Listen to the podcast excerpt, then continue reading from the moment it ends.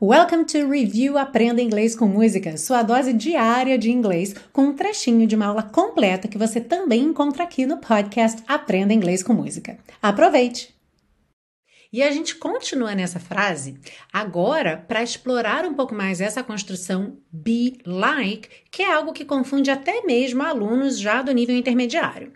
Então, olha só, a gente tem aqui she's like the wind, ela é como o vento. Você consegue perceber que a gente tem ali o verbo be e o like juntinhos, certo? She is like. Então, essa construção be like, ser como, vai ser muito usada também quando a gente está dando características sobre alguém, ou seja, falando sobre como é essa pessoa e principalmente, atenção, quando você está perguntando como alguém é.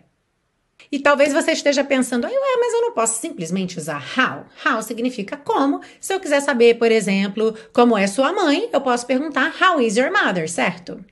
Só que Pensa, o que é que vem à sua mente quando eu faço a pergunta How is your mother? Assim, provavelmente o que é que você vai me responder?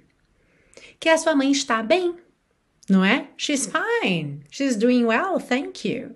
Pois é, pelo verbo be em inglês significar tanto ser quanto estar, a pergunta how is fulano ou por exemplo how are you tende a ser entendida como como está aquela pessoa. Então how are you? Como você está?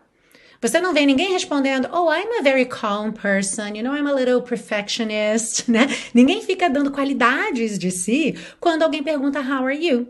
Mas responde, I'm fine, I'm good, I'm doing well, thank you, certo? E aí, o que é que você vai usar então quando você quiser perguntar como alguém é? What is aquela pessoa like? What e não how, ok? What is, pontinho, pontinho, que vai ser quem? Like. Parece que vai dar tilt? Pera aí que a gente vai fazer juntos agora, ok? Let's practice. Então, vamos imaginar que sua mãe teve um resfriado. Eu sei disso e agora eu quero saber se ela tá melhor, quero saber como ela está. Uhum.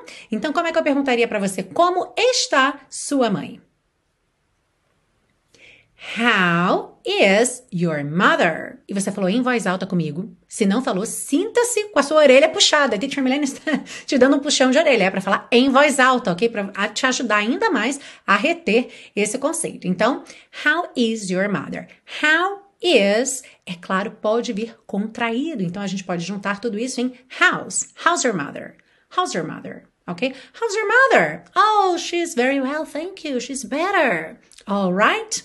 Agora, vamos imaginar que eu descubro que sua mãe é uma escritora que eu adoro. E eu quero saber, nossa, mas como ela é? Né? Porque eu adoro os livros dela, mas eu queria saber como ela é como pessoa. Como é que eu pergunto isso para você? What is your mother like? What's your mother like? What is também eu posso contrair what? What's your mother like? And you can say, oh, she's very funny, you know, she's such an outgoing person. Or the opposite, oh, you know, she's very quiet, she likes to be alone, writing her books. All right? She's like the wind through my tree.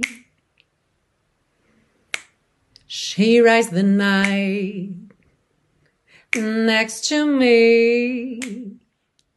Ah, e se você busca um curso de inglês passo a passo com a minha orientação, conheça o Intensivo de Inglês da Teacher Milena, meu curso de inglês que te oferece 30 dias de garantia incondicional. Saiba mais em www.intensivo.teachermilena.com.